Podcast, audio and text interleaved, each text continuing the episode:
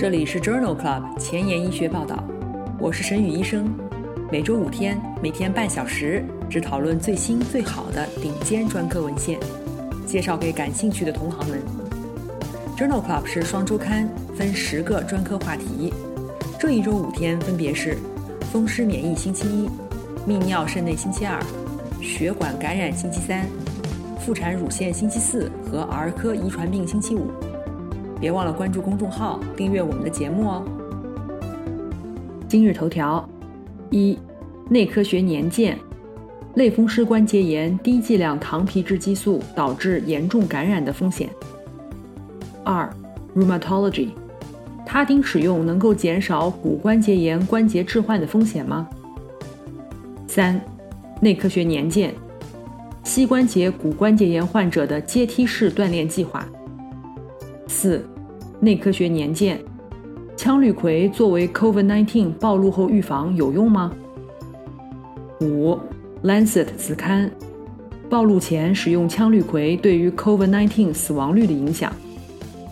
这里是 Journal Club 前沿医学报道，风湿免疫星期一，Rheumatology Monday，我是主播沈宇医生，精彩即将开始，不要走开哦。今天临床实践的第一部分。我们来聊一聊类风湿关节炎相关的感染。类风湿关节炎患者自身免疫耐受性受损、B 淋巴细胞活化异常和 T 淋巴细胞反应异常等，被认为是此类患者当中感染风险较高的原因。同时，糖皮质激素、免疫抑制剂、生物靶向制剂的长期使用，造成患者的免疫系统受到抑制，导致免疫力低下或者缺陷，发生严重感染的风险较高。因此，在开始免疫抑制治疗前两周，或者正在接受免疫抑制治疗的患者，推荐接种灭活疫苗，比如肺炎球菌疫苗、每年流行季的流感疫苗。如果需要接种活疫苗，比如麻疹带状疱疹疫苗，至少应该在免疫抑制之前四周进行接种。在过去的节目当中，我们曾经聊到过类风湿关节炎的临床特点。是在第六期风湿免疫星期一和第七十六期风湿免疫节目当中。除此之外，我们在第五十六期节目和第一百零六期节目当中，分别讨论过类风湿关节炎患者相关的心脏并发症和相关的肺部疾病。有兴趣的朋友可以点击链接重复收听。今天分享的第一篇文章是发表在《内科学年鉴》二零二零年十二月刊上的一项基于人群的队列研究。低剂量糖皮质激素常用于类风湿关节炎及其他慢性疾病的治疗，但是长期使用的安全性仍不确定。这项基于人群的病例队列研究旨在量化长期使用低剂量糖皮质激素的类风关患者的感染导致住院的风险。这项研究纳入了两个大型医疗保险数据库当中，共计二十一万例正在接受稳定剂量抗风湿药治疗的类风关患者。分析了糖皮质激素的剂量和感染之间的关系。糖皮质激素的剂量分为四个组，包括未使用糖皮质激素，剂量小于每天五毫克、五到十毫克每天以及大于十毫克每天。在其中一个保险数据库当中，没有使用糖皮质激素的患者，一年的累计感染住院发生率为百分之八点六。相比而言，每天使用剂量小于五毫克。五到十毫克以及大于十毫克的患者感染住院发生率分别为百分之十一、百分之十四和百分之十七点七，P 值均小于零点零零一。在另外一个保险数据库中，没有使用糖皮质激素的类风关患者，一年的累计感染住院率为百分之四。相比而言，每日使用剂量小于五毫克、五到十毫克以及大于十毫克的患者。感染的住院发生率分别为百分之五点二、百分之八点一和百分之十点六，P 值也均小于零点零零一。这项基于人群的队列研究认为，在接受稳定剂量的抗风湿药治疗的类风关患者中，糖皮质激素与严重感染风险存在着剂量依赖的关系。即使是每天的剂量小于五毫克，感染的风险也有很小但是显著的增加。那么，哪一些血液学的异常可以提示类风关患者感染风险增加呢？这一篇病例对照研究发表在《Rheumatology》杂志2020年5月刊上。这一项研究纳入了12年间的6600例新诊断的类风关患者，评估了其在诊断时的血液学异常和常见感染之间的关系，以及疫苗接种状态对于常见感染的影响。在诊断的时候，患者出现贫血很常见，发生率为百分之十六。比较少见的异常包括中性粒细胞减少和淋巴细胞减少，发生率分别为百分之零点六和百分之一点四。淋巴细胞减少和贫血与感染风险增加有关，风险比分别为一点一八和一点三七。但是没有证据表明中性粒细胞减少与感染之间存在任何关联性。与对照组相比，肺炎在早期类风关患者中更为常见，接种流感疫苗与流感样疾病风险降低有关，风险比为零点五八。因此，作者认为。在类风关诊断时，如果出现贫血和淋巴细胞减少，则考虑这类患者的感染风险增加。而且，这项研究支持在类风关患者当中给予流感疫苗接种，以预防流感样疾病的风险。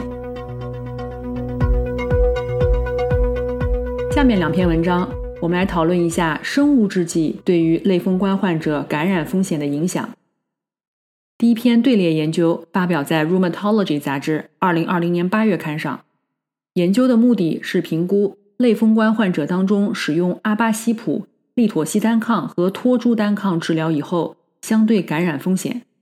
共纳入了3600例患者，在基线时，利妥昔单抗的使用者年龄较大，有更多的癌症病史。共随访12个月，一共记录到了1700例感染。经过年龄和性别调整以后，阿巴西普的感染发生率为一百人年七十六例，利妥昔单抗为每一百人年八十七例，托珠单抗为每一百人年七十七例。三种药物的相对风险比为零点九四、一点零和零点九四，没有统计学差异。研究随访到第二十四个月，观察到三种药物的相对风险比均约等于一。除此之外，研究发现，在期间换药的患者和既往吸烟的患者感染的风险更高。这项队列研究认为，在非肿瘤坏死因子抑制剂的使用者当中，使用生物制剂总的来说感染较为常见。利妥昔单抗的感染风险相对较高，但是并没有统计学意义。下面这篇文章讨论的是 JAK 抑制剂巴瑞替尼治疗类风关出现的感染风险。这项研究包括了三千五百例患者，平均接受巴瑞替尼治疗二点六年。研究发现，巴瑞替尼四毫克治疗引发的感染显著高于安慰剂，其中包括了十一例肺结核，均发生在巴瑞替尼四毫克组。带状疱疹的发生率也显著升高。随着时间的推移。感染的比例持续上升，但是机会性感染，比如皮肤感染，在巴瑞替尼方案当中并不常见。因此，作者认为，在接受 JAK 抑制剂巴瑞替尼治疗的类风关患者中，包括带状疱疹在内的治疗相关的感染风险增加。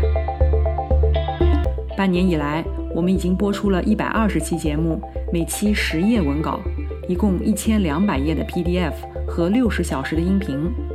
I've never felt so accomplished in my life, and I've never been so proud of myself.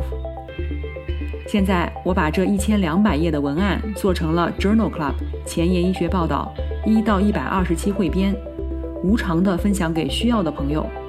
唯一的条件就是恳请您像我一样把知识无私的分享出去，提高中国医生的眼界。具体如何操作？请参见微信公众号的文字部分。宣传的成功与否，完全仰赖您的努力。我负责把节目做好，您负责把节目推出去。在这里，我先提前说一句，谢谢您。今天临床实践的第二部分，我们来聊一聊骨关节炎。骨关节炎是最常见的关节炎，发病机制当中有很多重要的因素，包括生物力学因素。促炎因子和蛋白酶等。症状主要是特征性的关节组织病理改变引起的疼痛和关节功能改变。所有骨关节炎患者都存在关节软骨、骨骼、滑膜和软组织的病理表现。骨关节炎的治疗方法包括非药物治疗、药物治疗和手术，目的都是缓解疼痛、改善关节功能以及改变骨关节炎进展的危险因素。尽管研究很多，但是改变疾病病程的疗法效果欠佳。轻度的骨关节炎重点在于体重管理。镇痛和局部物理治疗，中重度的骨关节炎重在情绪疏导、镇痛、关节内注射类固醇、运动和手术。我们曾经在第三十六期节目和第一百一十六期节目当中聊到过骨关节炎及其治疗，有兴趣的朋友可以点击链接重复收听哦。首先，我们分享的三篇文章是关于骨关节炎的药物治疗。第一篇文章。发表在二零二零年二月的《Rheumatology》杂志上，讨论的是他汀类药物对于骨关节炎和类风关关节置换术的风险影响。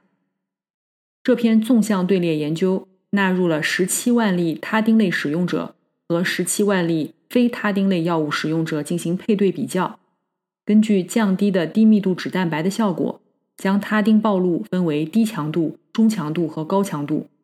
并且在这些患者当中比较类风关以及骨关节炎关节置换术的发生率。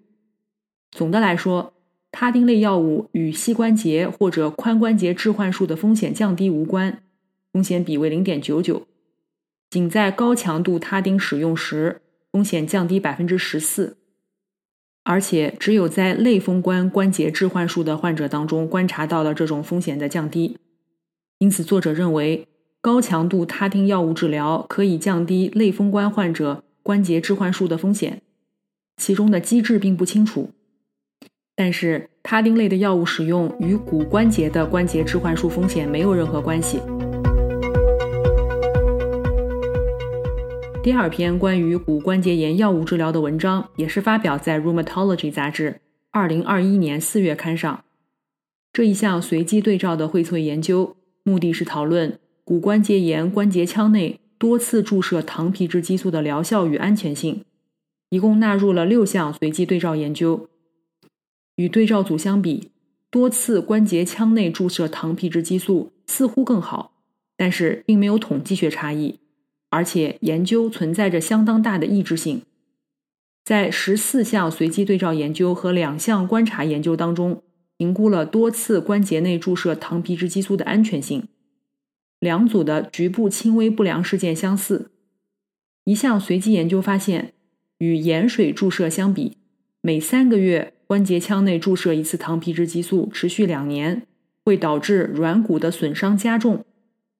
另外一项队列研究发现，多次关节腔内注射糖皮质激素，使得关节间隙狭窄的恶化风险增加三倍，使关节置换术的风险增加二点五倍。因此，这项荟萃分析认为，多次关节内注射糖皮质激素治疗骨性关节炎疼痛，并不比安慰剂好，而且糖皮质激素对于结构性骨关节炎的进展的危害值得进一步的研究。今天分享的第三篇关于药物治疗的文章，是发表在《Rheumatology》杂志二零二一年三月刊上。研究中使用的干预药物是双氯芬酸耦合透明质酸缓释剂。这是一项随机双盲安慰剂对照的二期研究，纳入了一百七十六例膝关节骨关节炎的患者，分别接受双氯芬酸耦合透明质酸缓释剂三十毫克，或者是安慰剂关节内注射四周一次，共三次，然后随访二十四周，在第一次注射以后的十二周内。双氯芬酸耦合透明质酸缓释剂组骨关节炎的 WOMAC 疼痛评分和每日基线疼痛评分的变化显著高于安慰剂组，p 值等于零点零一八和零点零零八。两组的五十英尺步行实验疼痛评分略有差异。在第一周中观察到的双氯芬酸耦合透明质酸缓释剂对于疼痛的改善，在第十二周和二十四周得到了维持。与安慰剂相比，双氯芬酸耦合透明质酸缓释剂，可以显著的改善机体功能评分、患者整体评分、缓解率和安全性。这项优敏二期临床研究认为，双氯芬酸耦合透明质酸缓释剂可以减轻膝关节骨关节炎患者的疼痛，而且没有重大的安全问题。下面我们来讨论一下膝关节骨关节炎患者如何运动。这项研究是发表在《内科学年鉴》二零二一年三月刊上。研究的对象是三百四十例骨关节炎的退伍军人，平均年龄六十岁，绝大多数为男性。在干预组中接受阶梯式锻炼计划。阶梯式锻炼计划包括三个月的网络锻炼计划。如果疼痛和功能没有改善，那么再接受三个月的电话运动指导。如果仍然没有改善，则进行面对面的康复治疗。对照组的参与者每两周通过邮件接受患者教育材料。研究发现，阶梯式锻炼计划组中，百分之六十五的患者最终只接受了两个阶段的干预，剩下三分之一的患者接受了三个阶段的干预。整个样本当中，骨关节炎的评分为四十七点五分。随访九个月以后。阶梯式锻炼计划组的患者评分平均比对照组低了六点八分，具有统计学意义的改善。这项随机对照研究认为，阶梯式锻炼计划治疗骨关节炎可以改善症状。今天分享的最后一篇文章讨论的是关于全膝关节成形术。部分药物治疗无效的患者可以考虑进行全膝关节成形术或者是关节置换术。这一篇前瞻性队列研究发表在《Arthritis and Rheumatology》杂志二零二零年二月刊上。这篇文章评估了患者对于全膝关节成形术的期望与手术结果满意度之间的关系。这项前瞻性的队列研究招募了三十岁以上的膝关节骨关节炎患者一千两百人。平均年龄六十七岁，百分之六十为女性，平均 BMI 三十二点六公斤每平方米。术后随访一年，百分之七十五的患者表示非常满意，不满意的患者占百分之八点二。各因素调整以后，术前期望改善屈膝能力的患者满意度较低。术前的膝关节功能评分 KOOS-PS 评分最低三分位数患者。术后的心理健康改善和满意度高的可能性较低，但是最高三分位数的患者满意度更高。这项前瞻性的队列研究认为，在全膝关节成形术患者中，术前对于膝关节以及心理健康的预期与一年以后的满意度水平呈正相关。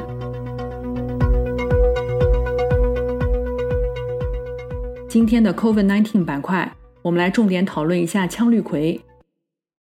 在体外实验当中，羟氯喹被证明可以抑制病毒进入上皮细胞。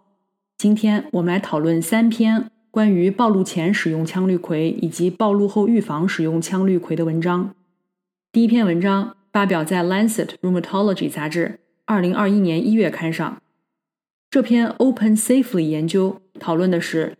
暴露前使用羟氯喹对于 COVID-19 死亡率的影响。这是一项观察性基于人群的队列研究，覆盖了英国约百分之四十的普通人口，包括了十九万名类风关或者是系统性红斑狼疮患者，其中三万人接受了羟氯喹处方。研究一共记录到了五百五十例 COVID-19 相关死亡，其中七十例是羟氯喹使用者。COVID-19 的标准化累计死亡率在羟氯喹使用组当中为百分之零点二三，未使用者当中为百分之零点二二，没有统计学差异。在调整了年龄、性别、种族和其他免疫抑制剂和地理区域以后，也没有观察到 COVID-19 相关死亡率的变化，同时也没有证据证明羟氯喹与年龄或者其他免疫抑制药物相互作用的证据。这项基于人群的队列研究认为，在 COVID-19 爆发以前接受羟氯喹治疗的风湿病患者当中，COVID-19 的死亡率并没有改善。那么，既然羟氯喹在暴露前使用不能改善 COVID-19 的预后，那么在暴露以后作为预防用药有用吗？关于这个问题，在《新英格兰医学杂志》和《内科学年鉴》上分别发表了两篇文章。第一篇文章是2021年2月发表的 BCN PEP-CoV2 研究，这是一项开放标签的随机研究，针对672例 COVID-19 确诊患者和2300例健康接触者进行，接触者随机给予羟氯喹或者是标准护理，目的是评价羟氯喹预防 COVID-19 的效果。干预组一次性的给予800毫克羟氯喹口服。随后是四百毫克 QD 服用六天。羟氯喹预防组和常规护理组当中，十四天以后确诊的症状性 COVID-19 发生率相似，分别为百分之五点七和百分之六点二。羟氯喹也没有降低 COVID-19 的传播，血清病毒检测阳性的接触者比例分别为百分之十八和百分之十七。值得注意的是。羟氯喹组的不良事件发生率显著的高于常规护理组，分别为百分之五十六和百分之六。因此，这项研究认为，与 COVID-19 确诊患者接触的健康人群中，作为暴露后预防使用羟氯喹，并不能预防 COVID-19 的传播，反而会显著的增加不良事件的发生率。类似的，在《内科学年鉴》。二零二一年三月刊上发表了另外一篇随机对照研究，在这项研究当中，给予病毒暴露九十六小时以内的健康人群羟氯喹四百毫克 QD 三天，然后是两百毫克 QD 十一天进行预防。对照组是维生素 C 五百毫克或者是二百五十毫克 QD。研究一共纳入了六百七十户家庭的家庭成员，在随访十四天以后。近七百名基线时病毒检测为阴性的参与者当中，羟氯喹与对照组的 SARS-CoV-2 病毒感染率并没有显著差异，分别为五十三例和四十五例。但是不良事件的频率在羟氯喹组更高，分别为百分之十六和百分之十。作者认为，这项严格的随机对照实验不支持羟氯喹作为 COVID-19 暴露后预防的措施。与之前的一篇文章的结论是相似的，使用以后反而会增加不良事件。今天的节目就聊到这里，因为各位热心听众的转发，我们的节目已经有越来越多的医务工作者了解支持了。如果你真心喜欢我的节目，不用给我点赞，现在就去转发分享吧。明天是泌尿肾内星期二，精彩继续，不见不散哦。